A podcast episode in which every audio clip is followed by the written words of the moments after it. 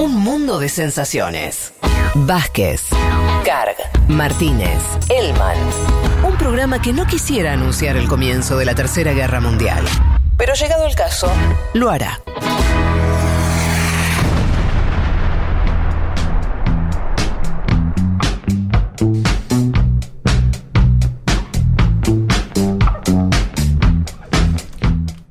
Arranquemos el programa de noticias.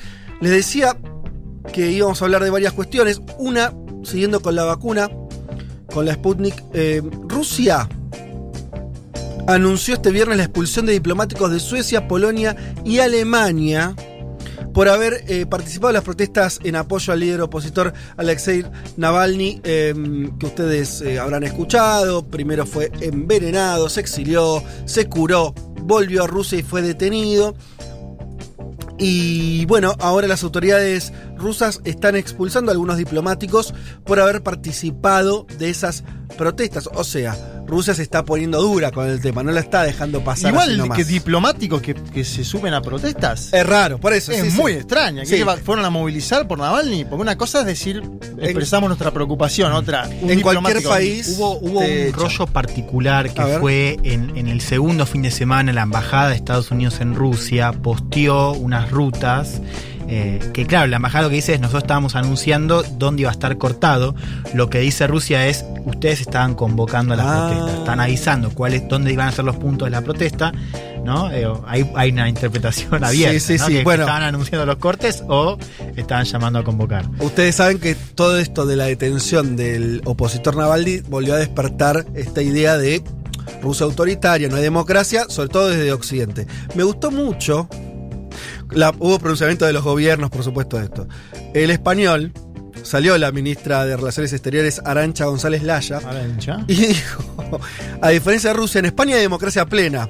Y dice, nos se metió, ella sola dijo, eh, no, alguien le cuestionó si en España hay democracia plena. Sí, sí, acá tenemos presos, eh, perdón, no tenemos presos políticos, sino políticos presos. Cuando haces esa diferenciación, mamita, porque en España, claro, tienen a gran parte de la dirigencia independentista catalana sopre. Presos y en Madrid. Y en Madrid. Pero bueno, al mismo tiempo, esto, andar haciendo comparaciones democráticas eh, con- Pero se siempre metió complicado. sola ahí, ¿no? Pero se metió sola y bueno, viste, cuando contás costillas ajenas te cuentan las propias. Eh, pasemos a Estados Unidos.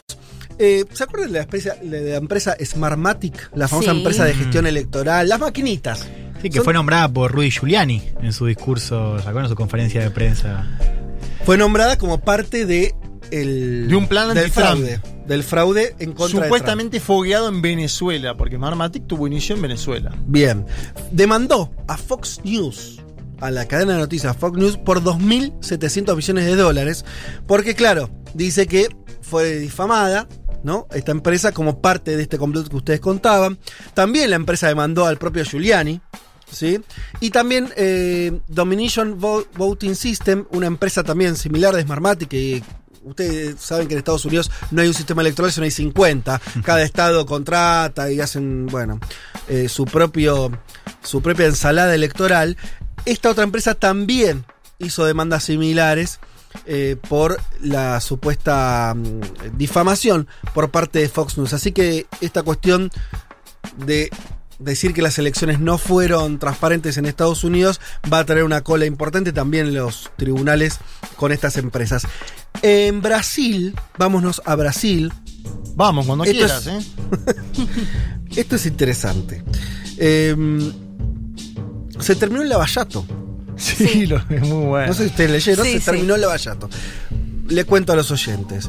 Eh, Lavallato, que es el grupo este de fiscales, de jueces, el juez Moro, fiscales de Curitiba, que fue una especie de grupo que desde hace varios años empezó a perseguir a algunos políticos, a algunos empresarios por hechos de corrupción, que terminó en la prisión de Lula, ni más ni menos. En la salida de Dilma. Es Tam- una especie de manipulit, ¿no? El- Como el que hubo en Italia, a la brasileña. También en la destrucción, diría, de buena parte de la burguesía Del aparato productivo brasileño, eh, sí. brasilera, de las principales empresas de construcción, eh, Odebrecht y demás. Bien, todo eso fue a partir del el Lavallato. Terminó. Que lo que pasó simplemente esa unidad de investigación fue disuelta como tal, se le incorporó a otra, pero básicamente eh, terminó esto. ¿Por qué terminó? Porque esto es lo que llevamos a contar el año pasado acá, que se empezaron a conocer audios donde el juez Moro y los fiscales, o sea, dos partes que deberían estar separadas al momento de la investigación, cada uno haciendo su trabajo, cruzaban eh, mensajes y decían, che, bueno, ¿lo vas a detener a este? Sí, mira, tengo esta prueba. Bueno, estaría bueno sacar una nota igual para, para que la gente se indigne. Todo esto así contado a lo bestia. Todo. Esto fue primero una investigación eh, de, de un portal que lo sacó a la luz, Intercept. Sí, de Intercept Brasil. Sí. Pero la novedad de las últimas semanas es que finalmente el Tribunal Superior de Brasil tomó cuenta de esto y a pedido de la defensa de Lula, justamente, se hicieron públicos estos, alguna parte de estos audios que dejaron en principio al ex juez Moro muy mal, ex juez y ex ministro ¿no? de Bolsonaro, muy desacreditado, por lo menos en términos judiciales, en términos de cómo se hacen las ¿No cosas. es la esperanza de la institucionalidad en Brasil? ¿Vos decís que ya no? Parece que ya no. Ay, ay, ay. De hecho, concretamente fue Ricardo Laguadosque, uno de los jueces de la Corte Suprema, quien hizo público, ante el pedido de los abogados de Lula, estas conversaciones, y ahí quedó medio desarticulado esto, y de hecho puede tener una consecuencia realmente importante en Brasil, veremos qué pasa, porque, claro, ¿qué es lo que hizo la defensa de Lula frente a esto? Dijo, bueno, bueno, entonces pará, si, si esto es así, ustedes como tribunal eh, máximo de la justicia de Brasil me están mostrando un audio donde se demuestra que Moro era parcial, la sentencia contra mi defendido Lula tiene que ser anulada. Es medio obvio esto. Todavía no está eh, claro qué va a hacer el, el- el Tribunal eh, Supremo eh, Brasilero de Justicia, el Tribunal Supremo de Justicia, pero algunos dicen que, por lo menos en alguna de las causas de Lula, van a tener que anularse por, este, por, por el conocimiento de estos audios. Algunos dicen que deberían anularse todas las causas de Lula, otros que no.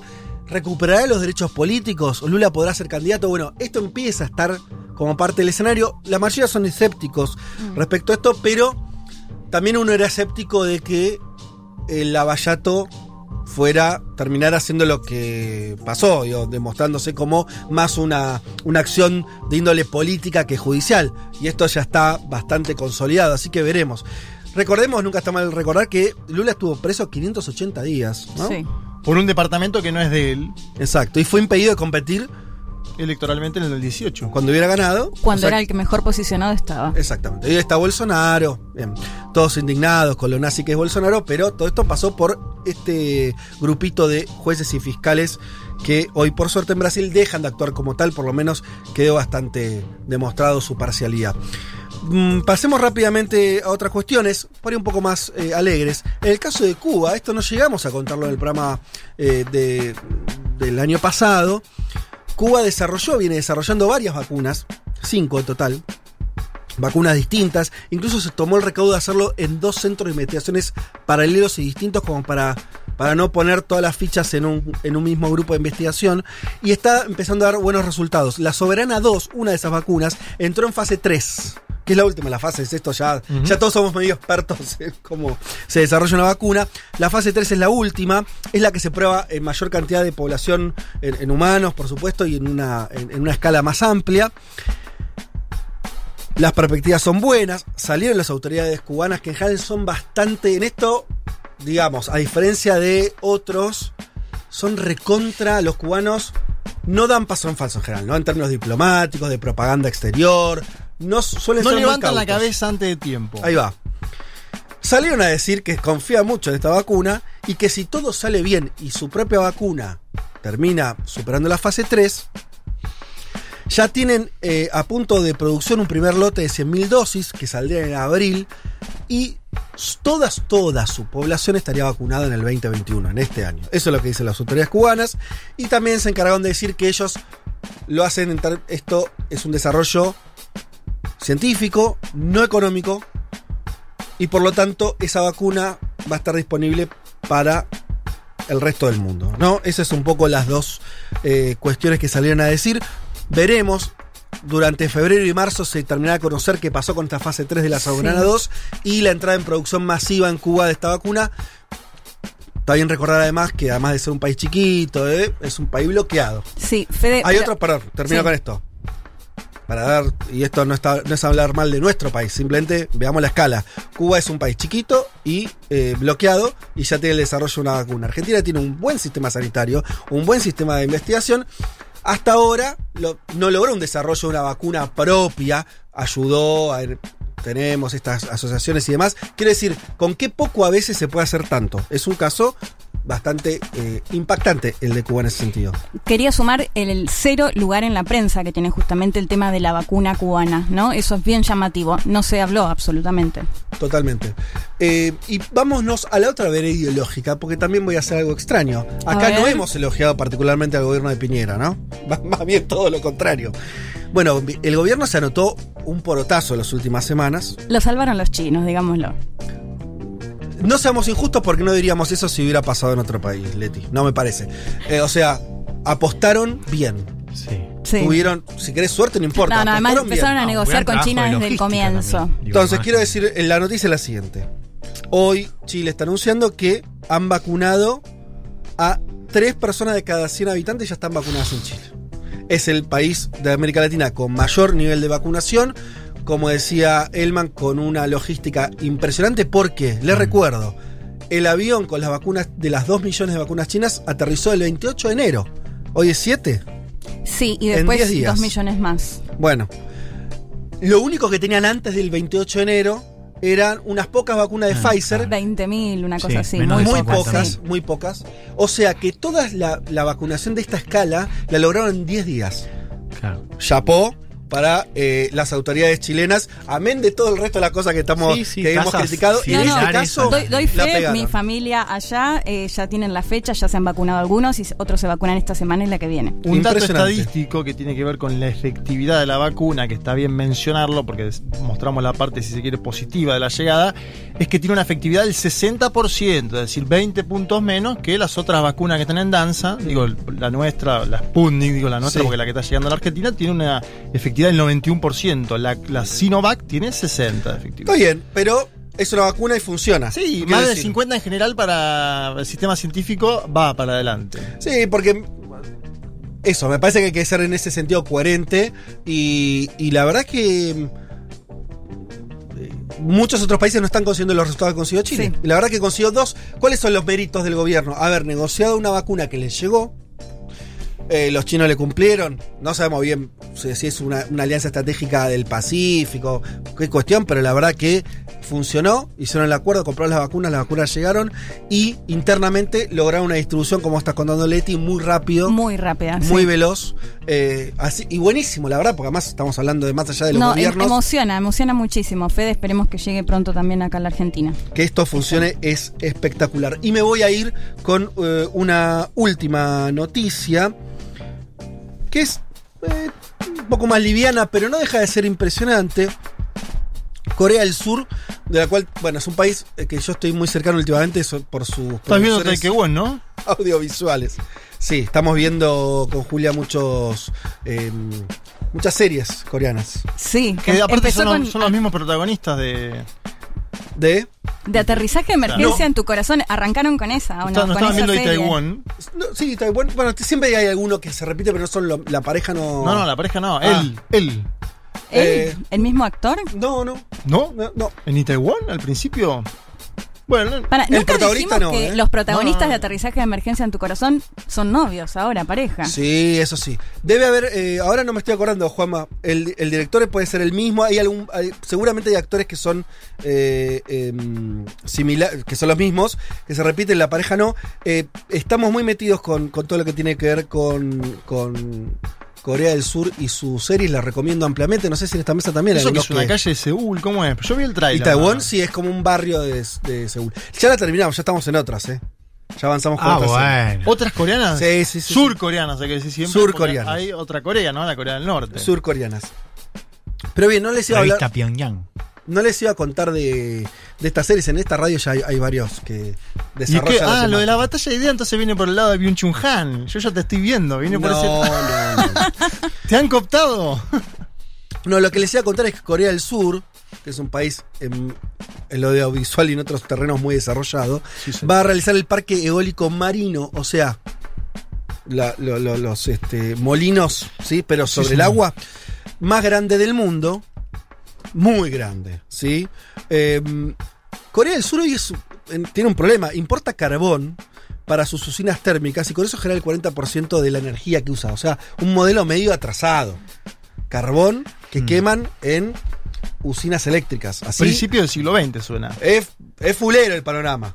Quiere decir, Argentina tiene, por, por decir un ejemplo, eh, tiene una, un desarrollo hidroeléctrico mejor, que tenemos represas, no, no- no quemamos tanto carbón para eso, ¿sí? Eh, en el caso de Corea, sí, bastante. Como quieren lograr la neutralidad del carbón en el 2050, esto lo hablamos sobre el caso chino, la idea de llegar a un balance de neutralidad para no usar eh, carbón eh, eh, en pocos años, relativamente 30 años, bueno, va a ser esta inversión en un parque eólico marino bestial que se supone que va a generar 8 gigavatios. Usted dice, bueno, ¿cuánto es eso? Es algo así casi como la mitad de lo que genera Itaipú, que es la represa hidroeléctrica de las más grandes del mundo. Es un desarrollo impresionante, las imágenes son bestiales, es una inversión eh, también que va, si sale bien, va a empezar a generar también efectos en el resto del mundo. Así que bueno, nada, es una buena noticia dentro de todo. Como verán, no les traje muchas eh, sobre eh, pandemia. No trajiste pálidas.